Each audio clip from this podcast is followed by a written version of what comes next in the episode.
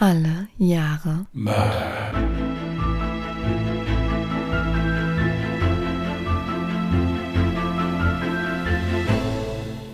Herzlich willkommen zu Alle Jahre Mörder, der True Crime Podcast mit Christian, hallo. Und Jasmin. Hi. hallo, ihr Lieben. wir wünschen euch einen schönen Sonntag und wir hoffen, dass es bei euch, jetzt hätte ich fast gesagt, genauso verregnet und unheim- unheimlich unschön draußen ist wie bei uns, damit wir uns nicht so alleine fühlen, aber das ist ja eigentlich auch nicht, auch kein sonderlich netter Wunsch. im Nee, das ist nicht wirklich nett. nee, dann vergesst das wieder. Aber man kann es sich ja auch schön daheim gemütlich machen. Ja, es ist, jetzt fängt das so dieses Kerzchenwetter, fängt jetzt wieder an. Ja.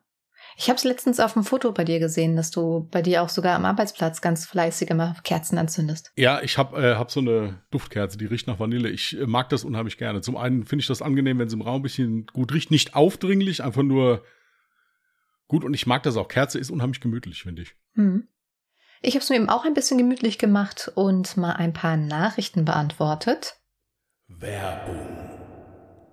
Ich habe eine ganz süße Mail von der lieben Petra bekommen, die ich dir jetzt gerne vorlesen würde. Ich wollte euch einfach mal ganz lieb Danke sagen. Ich habe vor kurzem angefangen, mein Leben etwas gesünder zu gestalten. Dazu gehört regelmäßiger Sport, in Klammern vor allem Ausdauertraining und eine Ernährungsumstellung.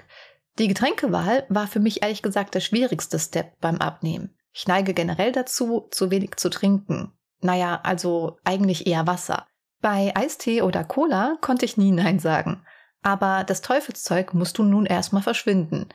Da ihr so von Holy geschwärmt habt, dachte ich mir, ich könnte es ja auch mal probieren. Und was soll ich sagen? Ich trinke jetzt endlich wieder mehr und muss auf nichts verzichten. Ich bin regelrecht süchtig nach dem Zeug von Holy geworden und habe dabei nicht mal ein schlechtes Gewissen. Was ich auch toll finde, ist die neue Hydration-Reihe. So habe ich das Gefühl, nach dem Joggen meinem Körper wieder was Gutes zurückzugeben. Bei mir purzeln gerade die Kilos und ich habe sogar das Gefühl, dass ich durch den Verzicht auf Zucker ein wesentlich besseres Hautbild habe. Darum nochmal ganz herzlichen Dank für den Tipp mit Holy. Macht bitte weiter so. Ich höre euren Podcast immer ergriffen beim Joggen. Liebe Grüße, Petra. Ja, das ist wirklich ein tolles Feedback. Liebe Petra, vielen, vielen Dank für deine Erfahrung mit Holy und dass du die vor allen Dingen mit uns geteilt hast. Und ganz, ganz liebe Grüße zurück. Äh, apropos Purzeln, weißt du eigentlich, was bei Holy gerade purzelt? Hm, Was denn? Preise, ja. Es steht nämlich die Black Week vor der Tür und da gibt's ja bei vielen Shops unheimlich viel Geld zu sparen immer und so. Und auch bei Holy gibt's zurzeit echt coole Angebote. Na, dann erzähl mal. Es gibt zum Beispiel ein ganz tolles Highlight für Neukunden. Das Starter-Set Deluxe für nur 34,99. Darin enthalten sind die 14er Probierbox Holy Energy, die 14er Probierbox Holy Ice Tea und die 12er Probierbox Hydration. Obendrauf gibt es noch einen Logo-Shaker. Ihr spart also bei dem Set 34 Euro. Okay, das ist wirklich ein unschlagbarer Preis. Wer also mit dem Gedanken spielt, Holy mal zu testen, sollte sich das Starter Set Deluxe wirklich nicht entgehen lassen. Und was ich auch toll finde, ist, dass Holy ein fettes Gewinnspiel startet. Je 10 Euro Einkaufswert erhältst du automatisch ein Ticket für das Gewinnspiel. Zu gewinnen gibt es als Hauptgewinn ein Squad-Mobil, fünfmal die PlayStation 5 mit Holy Skin, zehnmal ein Holy Neon Sign und 100 mal ein 100 Euro Holy Gutschein. Außerdem gibt's heute, also ab dem 19.11. ab 16 Uhr, auch die neuen Black Week Flavors. Ja? Einmal ist es das Wildberry Wolf mit saftigen Waldbeeren und das Woodruff Wolf mit süßem, würzigen Waldmeistergeschmack. Und es kehrt auch mal für ganz kurze Zeit Bubblegum Flavor wieder zurück. Alle Flavors sind limitiert und nur bis zum 28.11.16 Uhr verfügbar. Ach, äh, und es gibt natürlich auch wieder einen hübschen Black and White Special Thermo Shaker auch noch dazu. Der Squad entscheidet ja, welcher der Wölfe permanent dann ins Sortiment kommt. Ich möchte ja wirklich niemanden beeinflussen, obwohl eigentlich doch. Ich bin ja ein krasser Waldmeister-Fan und bis auf extrem zuckerhaltigen Sirup kenne ich bislang noch nichts Gutes mit Waldmeister-Geschmack. Also wäre es doch sehr cool, wenn es den Woodruff Wolf Flavor permanent im Sortiment bei Holy gäbe. Zur Black Week gibt es bei Holy auch noch weitere reduzierte Produkte und Packs. Es lohnt sich also auf jeden Fall, da mal reinzuschauen. Beispielsweise könnt ihr bei verschiedenen Packs bis zu 23% sparen und bei den Metal Tubs, Handtüchern, Mauspads und so weiter sind das sogar teilweise bis zu 45%. Hm. Und das Beste kommt wie immer zum Schluss. Mit dem Code Jahre5 bekommt ihr 5 Euro Rabatt auf eure erste Bestellung. So bekommt ihr beispielsweise das Starter Set Deluxe für nur 29,99 Euro statt 34,99 Euro.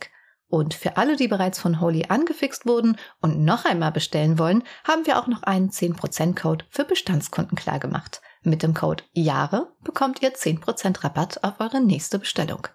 In den Show Notes findet ihr den Link, der euch dann direkt zur Black Week Aktion von Holy führt und auch alle Gutscheincodes. Werbung beendet. Gut. Dann würde ich sagen, wenn du nichts mehr hast zu besprechen, kannst du eigentlich direkt loslegen. Ich würde mich jetzt zurücklehnen und lausche ergriffen. Dann fangen wir mal an. Einige Namen habe ich geändert. Annaberg in Niederösterreich. Noch vor dem Klingel seines Weckers ist Gerhard Postel wach. Der 48-Jährige ist froh über seine innere Uhr und kann sich stets auf sie verlassen. Denn auch wenn er seinen Radiowecker am Abend vorher auf extra leise eingestellt hat, war es doch besser, wenn er erst gar nicht klingelt und dabei auch noch seine Frau weckt. Nachdem Gerhard aufgestanden ist und sich angezogen hat, genehmigt er sich noch schnell einen Kaffee. Dann muss er aber los. Ansitzen in seinem Jagdrevier. Der 48-Jährige ist seit über 30 Jahren passionierter Jäger. Auf sein Revier, welches im Laufe der Zeit immer größer geworden ist, ist er sehr stolz. Hier kennt Gerhard jeden Baum und weiß genau, wo sich sein Wild um diese Zeit gerne tummelt. Besonders auf seine profitablen Hirsche ist er enorm stolz. Einen davon möchte er am Wochenende gemeinsam mit Jagdfreunden erlegen. Den Vorschlag des Geweih des Zwölfenders dann im Wohnzimmer aufzuhängen, muss er allerdings noch mit seiner Ehefrau Petra durchdiskutieren.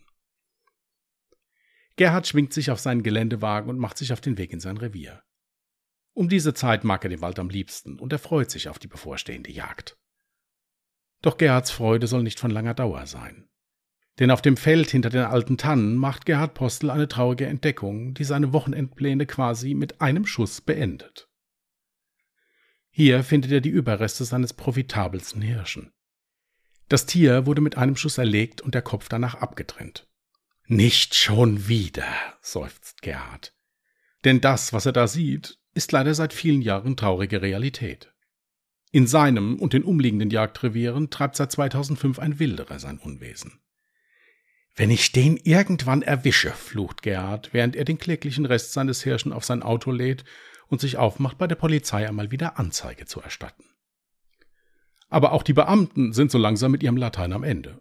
Nicht nur, dass sie sich seit Jahren mit den zu Recht verärgerten Jagdpächtern rumschlagen müssen, kommen sie auch in Bezug auf ihre Ermittlungen, wer der gesuchte Wilderer sein könnte, keinen Schritt weiter. Mittlerweile kümmert sich sogar eine eigens eingerichtete Sonderkommission um den Fall. Aber auch diese kann wenig bis gar keine Fortschritte vorweisen. Klar ist nur, dass der Gesuchte aus der Nähe kommen muss und gute Ortskenntnisse hat. Insgesamt acht Hirsche gehen auf das Konto des Wilderers und allen wurde mit einer scharfen Klinge der Kopf abgetrennt. Es wird noch einige Jahre dauern, bis der Wilderer sein Gesicht zeigt. Danach würden keine Tiere mehr sterben, aber dafür einige unschuldige Menschen. Es ist der 17. September 2013. Alois Huber sucht sich gerade eine Waffe aus. Auswahl hat der 55-jährige Transportunternehmer genug. Mehr als 135 Gewehre und diverse Kurzwaffen lagern im versteckten Kellerraum seines Bauernhauses in Großpriel. Für alle, die jetzt denken, dass es sich bei Alois um einen Waffenhändler oder passionierten Sammler handelt, die irren sich. Alois ist Jäger, Einbrecher und der von der Polizei gesuchte Wilderer. Ein Wilderer mit einem eigenen Jagdrevier und einem Jagdschein. Da Alois Huber in seinem Revier allerdings nur Niederwild, also zum Beispiel Hasen, Füchse und Rebhühner jagen darf, stillt er sein Verlangen nach der Hirschjagd illegal in den angrenzenden Revieren. Im März 2011 wäre Huber fast schon einmal auf frischer Tat von einem Jäger ertappt worden. Aber er attackierte ihn und so gelang ihm unbekannt die Flucht. In seinem Umfeld gilt Alois als freundlicher Nachbar und umgänglicher Mensch. Nach dem Tod seiner Frau hat er sich allerdings immer mehr und mehr zurückgezogen, was die Anwohner auf die Trauer schoben und sich so keine größeren Gedanken machten. Was niemand ahnt, ist, dass Alois zu seiner großen Waffensammlung durch diverse Einbrüche in Jagdhütten und Jagdschlösser im Umkreis gekommen ist. Im Anschluss legte er bei einigen der Einbruchsobjekte sogar Feuer, um so seine Spuren zu verwischen.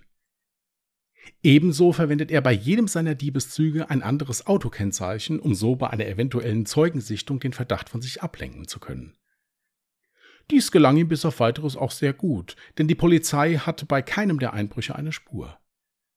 Auch im heimischen Schützenverein kommt niemand auf die Idee, dass mit Alois Huber irgendetwas nicht stimmen könnte. Er gilt zwar im Allgemeinen als waffennah, Aber da er hierbei im Schützenverein nicht der Einzige ist, macht sich niemand große Sorgen. Nachdem Huber einen Moment seinen Blick auf sein Waffenarsenal hat schweifen lassen, entscheidet er sich schließlich für eine Jagdflinte und das Sturmgewehr 77 oder die Steyeraug, eine Waffe der österreichischen Armee. Die Waffe sollte eigentlich schon vernichtet sein, aber über nicht ganz legale Quellen ist sie in den Besitz von Alois gelangt. Außerdem hat die Aug noch einen großen Vorteil. Man kann einen sogenannten Fangsack montieren, der die verschossenen Patronenhülsen auffängt. Ideal, um keine Spuren zu hinterlassen. Das schussbereite Sturmgewehr versteckt Huber gemeinsam mit einem Nachtsichtgerät griffbereit unter der Rückbank seines Toyota Hilux Geländewagens. Als Alois seinen Wagen fertig beladen hat und eines der falschen Nummernschilder montiert hat, macht er sich auf den Weg. Was er nicht ahnt, ist, dass just in dieser Nacht die Polizei unter Zuhilfenahme der österreichischen Spezialeinheit Cobra, was man hierzulande mit dem SEK vergleichen kann, eine nächtliche Überwachungsaktion gegen Wilderer auf den Straßen rund um Annaberg durchführt. Auf der L101 kurz vor Annaberg gerät dann auch Alois Huber in eine solche Kontrolle. Schon als er die Kontrollstelle von der Ferne aus sieht, steigt in ihm die Angst hoch, erwischt zu werden. Seitdem der 55-Jährige von dem Jäger beim Wildern erwischt wurde, lebt er mehr und mehr in Angst, für seine gesammelten Gesetzesverstöße irgendwann zur Rechenschaft gezogen zu werden. Langsam rollt Alois mit seinem Wagen in Richtung der Kontrollstelle und gibt dann unvermittelt Gas. Mit einer Geschwindigkeit von knapp 90 Stundenkilometer durchbricht Alois Huber die Polizeiabsperrung und donnert mit seinem mittlerweile stark beschädigten Wagen weiter in Richtung Schmelz. Die sich in der Absperrung befindlichen Einsatzkräfte können sich nur noch knapp in Sicherheit bringen und eröffnen auf den davonrasenden Wagen von Alois Huber das Feuer, ehe sie sich in einem noch intakten Streifenwagen an die Verfolgung des Flüchtigen machen.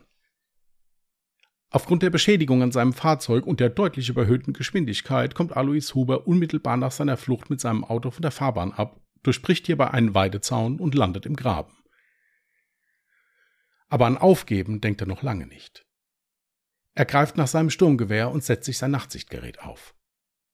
Als sich das verfolgende Polizeifahrzeug nähert, eröffnet er ohne Vorwarnung das Feuer auf die Beamten. Eine seiner Schüsse zerschellt an einer Hauswand und die herumfliegenden Fragmente treffen den Cobra-Beamten Roland Baumgartner in Bauch und Brustkorb. Schwer verletzt geht Baumgartner zu Boden. Während sein Kollege versucht, ihn in Sicherheit zu bringen, setzt er einen Notruf ab, indem er sowohl Verstärkung als auch einen Rettungswagen anfordert. Huber bleibt derweil in seinem Versteck und setzt seinen Beschuss auf die Polizei noch für kurze Zeit fort. Um 0.30 Uhr erhält dann Blaulicht den Nachthimmel. Der Rotkreuz-Sanitäter Johann Dorfwirt eilt gemeinsam mit seiner Kollegin dem schwerverletzten Cobra-Beamten zur Hilfe. Der Rettungswagen wird aus Sicherheitsgründen von einem Streifenwagen begleitet. Angst hat Sanitäter Dorfwirt nicht. Der 70-Jährige hat im Laufe seines langen Berufslebens beim Roten Kreuz schon viel erlebt. Doch dieser Einsatz soll sein letzter sein. Denn als sich der Rettungswagen nähert, eröffnet Alois Huber erneut das Feuer und beschießt den Rettungswagen. Mehrere Schüsse durchschlagen die Windschutzscheibe. Einer davon trifft Johann Dorfwirt tödlich. Seine Kollegin kann mit letzter Kraft noch den RTW zum Stehen bringen und sich in Sicherheit bringen. Aber für ihren allerseits beliebten Kollegen, der vor 32 Jahren sogar die Rotkreuzstation in Annaberg mitgegründet hatte, kommt jede Hilfe zu spät. Auch ein weiterer Polizeibeamter, der dem sterbenden Sanitäter zur Hilfe eilen will, wird von Schützen getroffen und verletzt. Alois Huber nutzt den Tumult, um sich zu Fuß in den angrenzenden Wald zu flüchten. Hier verschanzt er sich eine Zeit und wartet ab. Der Cobra-Beamte Roland Baumgartner erliegt wenige Stunden später im Krankenhaus seinen schweren Verletzungen. Alois Huber bemerkt mehr und mehr, dass er es irgendwie schaffen muss, aus dem Gebiet um Annaberg zu entkommen, um nicht von der Polizei gefasst zu werden. Knapp einen Kilometer flüchtet er durch den Wald, ehe er ein Zivilfahrzeug der Polizei am Straßenrand stehen sieht. Die beiden darin befindlichen Beamten haben keine Chance. Alois Huber schleicht sich im Schutz der Dunkelheit an das Fahrzeug heran und eröffnet das Feuer. Der 51-jährige Polizeibeamte Johann Ecker ist sofort tot. Seinem Kollegen Manfred Dauer gelingt es noch einige Schüsse aus seiner Dienstwaffe auf Huber abzugeben. Eine Kugel streift den mordenden Wilderer am Bauch, setzt ihn aber nicht außer Gefecht. Unter weiteren Schüssen sinkt auch Manfred Dauer auf dem Beifahrersitz seines Zivilfahrzeuges zusammen. Alois Huber tastet sich mit vorgehaltener Waffe an das Fahrzeug heran und fährt davon. Die Leiche des getöteten Polizisten lässt er einfach auf dem Beifahrersitz sitzen und macht sich auf den Weg zu seinem Bauernhaus. Im 70 Einwohnerort angekommen, verschanzt sich Huber in seinem Haus. Die Polizei mobilisiert mittlerweile ein Großaufgebot an Einsatzkräften und macht sich ebenfalls auf den Weg zum Bauernhof des Täters. Rund 100 Polizisten umzingeln ab 7 Uhr Hubers Anwesen. Die Beamten der Cobra sowie die ansässigen Polizeidienststellen sperren das Gebiet rund um das Wohnhaus weiträumig ab. Zu diesem Zeitpunkt sind allerdings noch alle der Meinung, dass Alois Huber den vermissten Polizeibeamten Manfred Dauer als Geisel gefangen hält. Die Einsatzgruppe besteht also erst einmal auf Verhandlungen mit dem Täter zu setzen, um so vielleicht noch mehr Blutvergießen vermeiden zu können. Aber Alois Huber denkt gar nicht daran zu verhandeln. Immer wieder schießt er aus seinem Haus auf die Einsatzfahrzeuge der Beamten. Auch der Versuch, ihn telefonisch zu erreichen, schlägt fehl. Da sich die Beamten zum aktuellen Zeitpunkt nicht sicher sind, ob sich eventuell noch weitere Personen im Haus befinden, werden die Medien erst einmal gebeten, nicht über den Fall zu berichten, um eventuelle Geiseln nicht zu gefährden. Die Beamten sind sich einig, dass sie ungesehen nicht in die Nähe des freistehenden Bauernhauses kommen können. Um sich wenigstens nähren zu können, rücken zwei Schützen- und Pionierpanzer der österreichischen Armee an. In deren Schutz rücken die Beamten der Spezialeinheit langsam in Richtung des Hauses vor. In der Garage machen sie die nächste traurige Entdeckung. Auf dem Beifahrersitz des entführten Zivilfahrzeuges finden sie die blutüberströmte Leiche ihres noch vermissten Kollegen. Auch wenn Alois Huber nicht mit dem Beamten telefonieren will, einen engen Freund ruft er dennoch kurz an. Diesem sagt er am Telefon, dass er gerade seinen Hund erschossen habe. Ich wollte ihn erlösen, soll Huber knapp gesagt haben und dann das Gespräch beendet haben. Die Mitglieder der Spezialeinheit rücken indes weiter in Richtung des Wohnhauses vor. Gegen 17.30 Uhr hören die Beamten noch einen Schuss aus dem Haus, der allerdings nicht nach draußen abgefeuert wird. Sie entscheiden sich nun nach Beratung, das Bauernhaus um 18 Uhr zu stürmen. Doch als sie das Haus betreten, erwartet sie eine Überraschung. Alois Huber scheint wie vom Erdboden verschluckt zu sein. Bei einer ersten gründlichen Hausdurchsuchung wird weder der Verdächtige noch seine Waffe gefunden. Die Beamten tauschen sich über die Möglichkeit aus, ob Huber es eventuell aus dem Haus herausgeschafft haben könnte aber alle sind sich schnell einig, dass ein Verlassen des Hauses in welcher Form auch immer dem massiven Polizeiaufgebot aufgefallen wäre.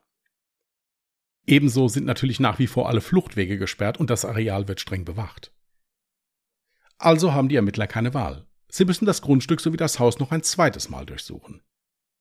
Als sie sich nochmals in dem verwinkelten Haus, in dem alle Räume übertrieben vollgestellt sind, umsehen, fällt einem der Beamten eine versteckte Tür auf. Diese befindet sich hinter einem Schrank und führt offenbar in den Kellerraum des Hauses. Hat Alois Bauer einen Bunker gebaut und sich jetzt darin verschanzt? Die Cobra zieht nochmals alle ihre Einsatzkräfte zusammen und macht sich über die Geheimtür auf den Weg in den Keller. Als sie eine Metalltür öffnen, lodern ihnen Flammen entgegen. Sofort wird die Feuerwehr alarmiert, die dann auch das Feuer schnell unter Kontrolle bringt. Als sich der Rauch gelichtet hat, finden die Beamten der Spezialeinheit die verkohlte Leiche von Alois Huber. Der Amokläufer von Annaberg hat das Feuer in dem Raum selbst gelegt und sich im Anschluss in den Kopf geschossen. Eine Identifizierung vor Ort ist für die Ermittler aufgrund des Zustands der Leiche nur schwer möglich. Erst gemeinsam mit der Gerichtsmedizin und einigen Angehörigen von Alois Hüber kann seine Identität bestätigt werden. In Annaberg erinnert heute ein Gedenkstein an die Opfer des Amoklaufs. Nach dem Tod von Alois Huber konnten ihm aufgrund der gefundenen Beweise über 100 Straftaten und ein geschätzter Sachschaden von 10 Millionen Euro nachgewiesen werden. Was allerdings niemand klären konnte, ist die Frage des Warum. Diese Antwort nahm Huber mit in die Flammen und schließlich in den Tod. Ja. Also ein großes Warum hat sich auch in meinem Kopf gebildet.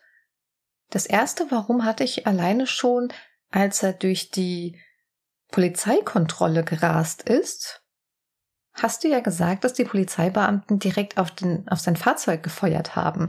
Und da habe ich mich gefragt, ist das so normal? Ich meine, gut, es war natürlich eine Absperrung vorhanden und vermutlich hat er dann auch das ein oder andere Auto dabei erwischt und auch Menschen in Gefahr gebracht. Aber wär's denn nicht eigentlich normal, wenn man das Auto dann verfolgt und nicht sofort das Feuer eröffnet? Also ich muss mal dazu sagen, für mich ist es normal, wenn ich da sehe, da steht eine Spezialeinheit, die mich kontrollieren möchte, dass ich da nicht volle Suppe durchdonner. Ja, das ja. ist ja selbstverständlich. Ja, äh, das ist normal, weil der hat ja in dem Moment billigend den Tod auch von jemandem in Kauf genommen. Also wenn der Polizeibeamte da jetzt vielleicht vor der Absperrung gestanden hätte und nicht daneben oder sich nicht mehr hätte in Sicherheit bringen können. Der habe ich ja gesagt. Er hätte ja auch Menschen in dem Moment verletzen können. Also die haben, wie gesagt, das Feuer eröffnet. Inwiefern das, man das jetzt so macht, ob das rechtens ist, kann ich nicht beurteilen, weiß ich nicht. Ja, es hatte mich stark gewundert. Also das fand ich in dem Moment schon übertrieben. Ich denke aber auch nicht, dass das der Grund dafür war, warum er dann schließlich die folgenden Entscheidungen getroffen hat. Ich denke, auch bei einer Verfolgungsjagd hätte er vermutlich die falschen Entscheidungen getroffen. Denn zum ersten dachte ich mir, so schlau war das vielleicht gar nicht seinerseits, das Polizeiauto zu stehlen, damit zu flüchten. Okay, sei mal dahingestellt, wäre gut gewesen.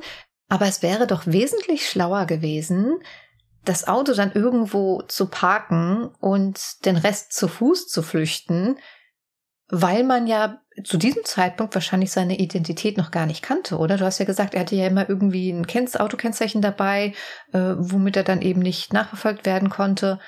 Fand ich jetzt bisschen unschlau seinerseits. Vielleicht hätte er sich tatsächlich dann aus der Situation rausmanövrieren können.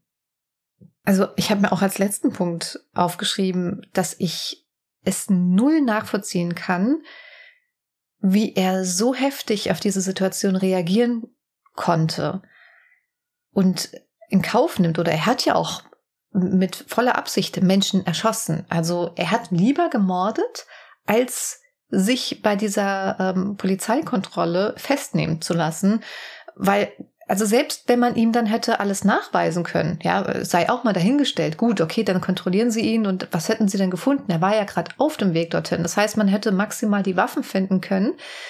Aber selbst dann, auch für seine ganzen anderen Delikte, hätte er ja niemals lebenslänglich bekommen. Für Mord wäre definitiv lebenslänglich drin gewesen.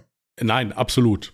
Absolut. Ich meine, man muss dazu sagen, wenn man das jetzt hinterher mal hört, über 100 Straftaten und einen Sachschaden von 10 Millionen Euro, wenn sie ihm da irgendwas hätten nachweisen können, wäre das bestimmt dann schon so weit gekommen. Ich denke aber auch nicht, dass sie ihm da vor Ort irgendetwas hätten nachweisen können. Zumal er ja Inhaber eines Jagdscheins ist. Er hätte ja auch einfach sagen können, ja, ich war hier auf dem Weg zu einem Jagdfreund, wir wollen morgen jagen gehen, deswegen habe ich meine Waffe dabei, ist alles okay. Und dieses Sturmgewehr, das hatte er ja versteckt im Auto. Hm. Ja, also es lag unter dem Rücksitz, das hätte man jetzt so von außen vielleicht gar nicht gesehen. Also es wäre möglich gewesen, dass der vielleicht überhaupt nicht erkannt worden wäre. Richtig. Andererseits stelle ich mir dann halt auch die Frage, warum habe ich ein schussbereites Sturmgewehr und ein Nachtsichtgerät? Gut, Nachtsichtgerät kann ich noch sagen, okay, nimmt er vielleicht zum Jagen, mhm. auch wenn es in Deutschland ist glaube ich, sogar illegal, aber woanders, in anderen Ländern darfst du das. Da würde ich dann noch sagen, okay, gut, das Nachtsichtgerät vielleicht für die Jagd, nur warum versteckt das dann äh, unterm Sitz? Richtig. Ja, also das, äh, dann kann ich es doch auch in, in den Kofferraum ah, legen. Aber ja. das Ding ist, er hatte ja auch eine Waffe dabei, die er ja nicht auf legalem Wege.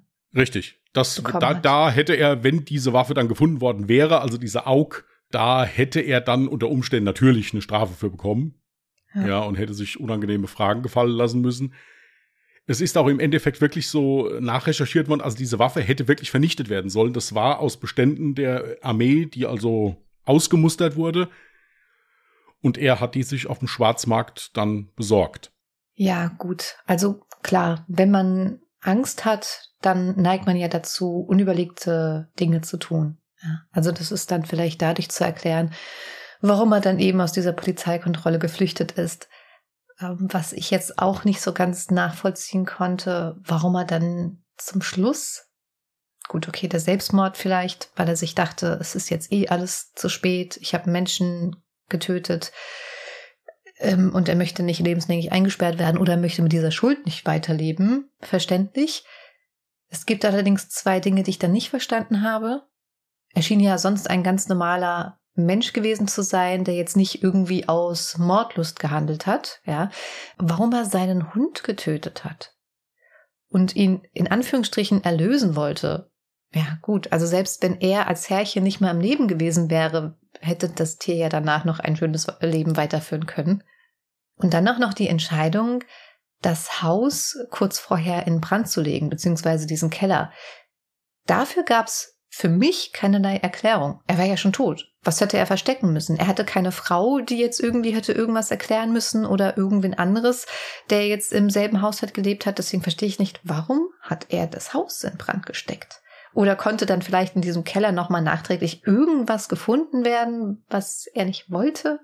Nein, die Problematik war ja zum Beispiel auch, dass als dann der Keller gelöscht war und die da drin waren, die konnten ja gar nicht sagen erstmal, dass der das war. Hm.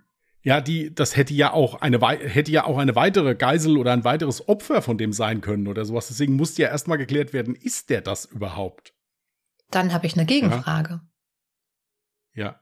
Er war es, aber wer sagt, dass das auch der Täter war? Oder konnte er eindeutig als Täter identifiziert werden? Also wenn man die Quellen liest und auch den Beamten und Beamtinnen, die diese Sache überlebt haben, er ist ja gesehen worden. Hm. Ja, der war ja nicht weit weg. Ja, aber es war ja Nacht. Als der geschossen hat, ja gut, aber das ist ja entsprechend beleuchtet gewesen. Also die Tatsache, dass er der Täter war, das war geklärt.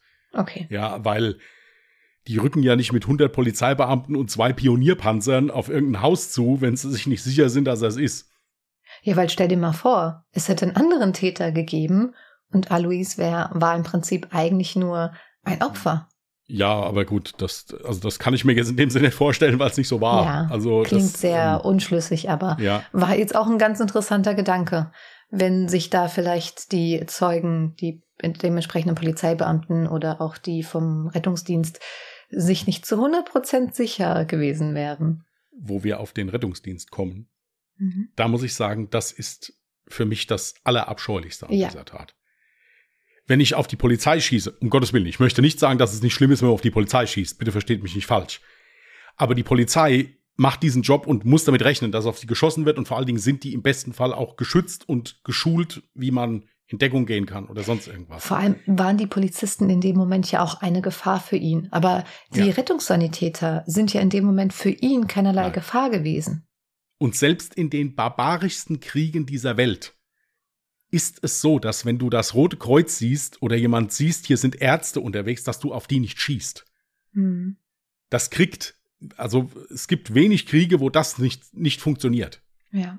Und das muss ich sagen, ist für mich das, das mit Abstand abscheulichste. Einen 70-jährigen Sanitäter, der wirklich über die Hälfte seines Lebens Menschenleben gerettet hat, der wird dann erschossen. Auf, also das, das, als ich das gelesen habe, da war mir dann in dem Moment auch egal, gut, vielleicht, weil ich selbst auch auf dem Rettungswagen gesessen habe früher äh, und du wirklich ja teilweise nicht wusstest, wo du so hinfährst, ja, wenn irgendwas ist. Hm. Aber das muss ich sagen, das finde ich sowas von verabscheuungswürdig. Wenn, ich, wenn der auf die Polizei schießt, kann ich noch sagen, okay, gut, er liefert sich jetzt da, aber von diesen Menschen ging keine Gefahr aus. Die, haben, die, die wollten den weder fangen, noch wollten die zu dem ganzen Gegenteil. Die wollten jemand helfen, den er erschossen hat.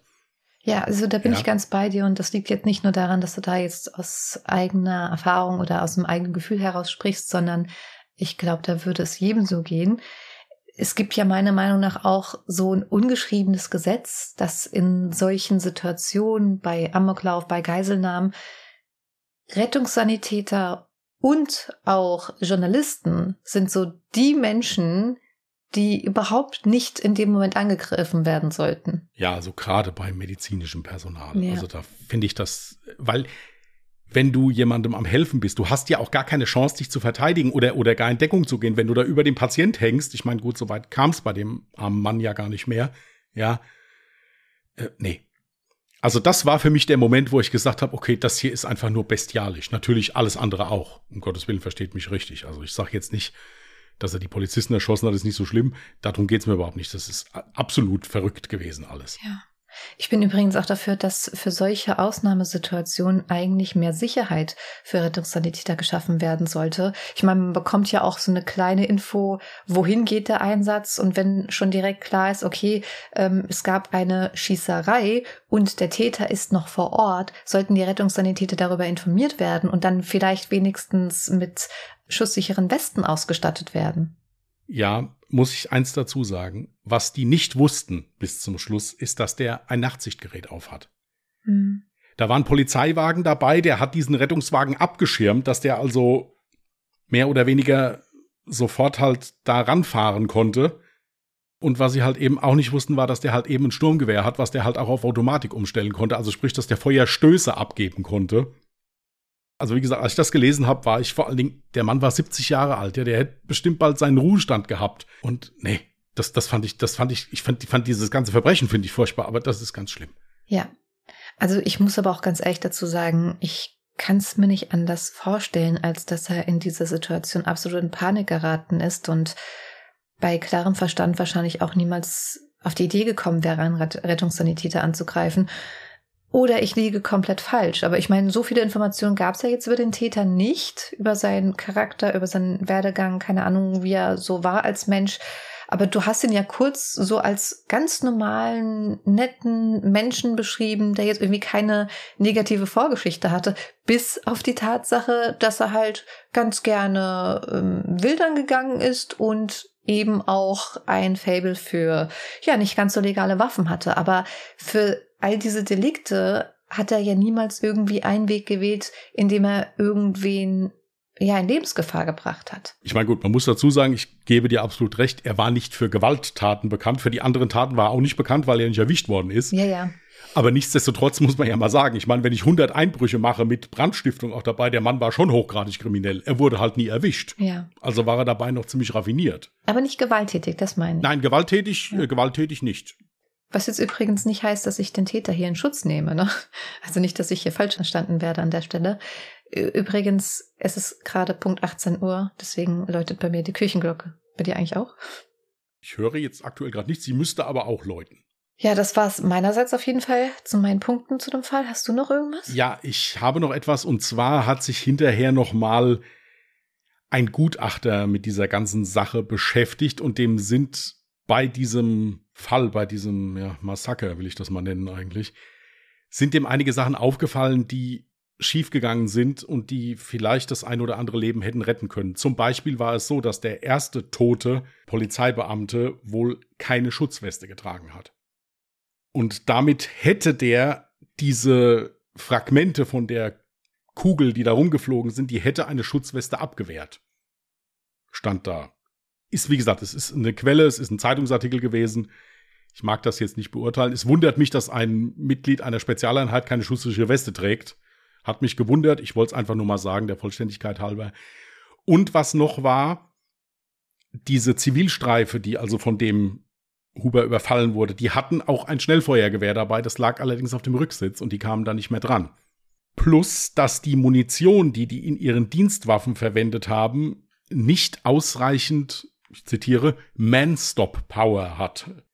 Unten drunter stand mit einem Kaliber oder mit einer Munition aus Deutschland oder den USA, hätten die dem mit diesem Streifschuss deutlich mehr Schaden zugefügt und hätten es vielleicht sogar geschafft, dass er damit kampfunfähig gewesen wäre.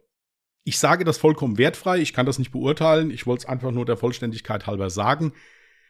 Genauso war es so, dass es in einem Zeitungsartikel auch hieß, es war nicht klar, ob dieser Polizeibeamte, den er mehr oder weniger als Leiche durch die Gegend gefahren hat, ob der also schon von Anfang an tot war oder dann erst im Laufe der Fahrt verstorben ist.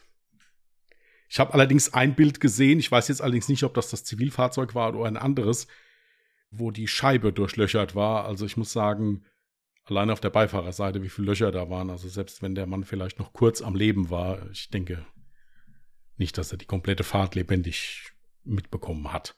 Als die dann, ich kann auch ein Bild von diesem Keller zeigen, als sie dann in diesen Waffenkeller da rein sind, also da sieht's wirklich so ein bisschen aus wie in so, ja, das sieht echt aus wie, wie in so einer Waffenkammer von einem Waffengeschäft. Ja, jetzt äh, bin ich gerade ein bisschen überfragt. Ich hätte gerne das Foto von dem Keller gesehen. Ich sehe aber jetzt in unserem Ordner, dass du bislang kein Foto von dem Keller reingepackt hast. Nein, ich werde das aber noch reinmachen. Hier, da, dann, guck mal, habe ich dir den Link geschickt, dann machen wir es so. Oha.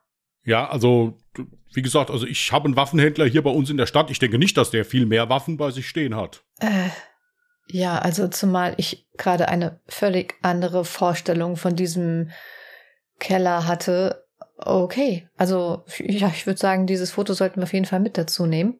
Ist halt wirklich so, dass da eine Waffe nach der nächsten halt wirklich komplett tocker-tock aneinandergereiht ist. Das sage ich jetzt für diejenigen, die beispielsweise gar kein Instagram oder Twitter haben. Da waren auch nicht nur Gewehre, sondern wie gesagt auch diverse Faustwaffen stand da und da waren auch Handgranaten mit dabei.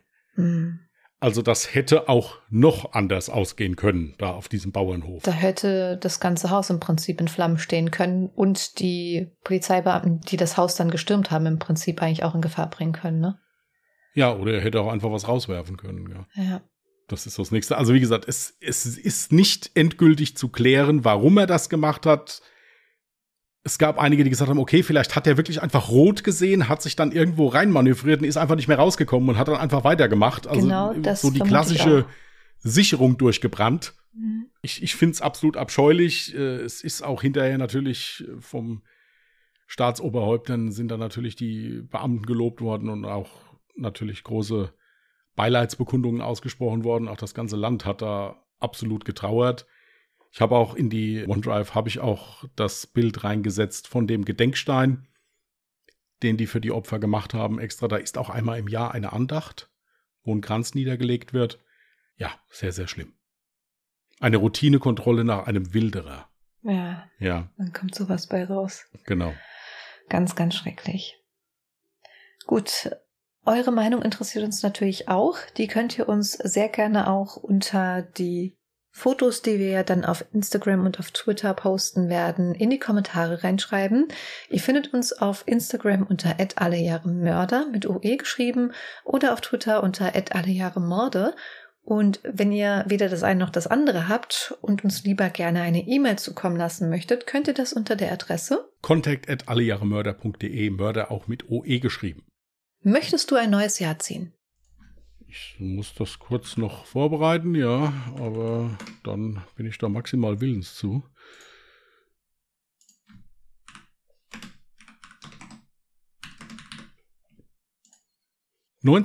Neunzehnhundertvierundneunzig. Ja, das scheint irgendwie genau dein Jahr zu sein. Hatte ich schon an die hast du schon- 20 Mal oder wie? Nee, dreimal hast du das schon gemacht. Aber einen Fallvorschlag haben wir auch schon. Okay.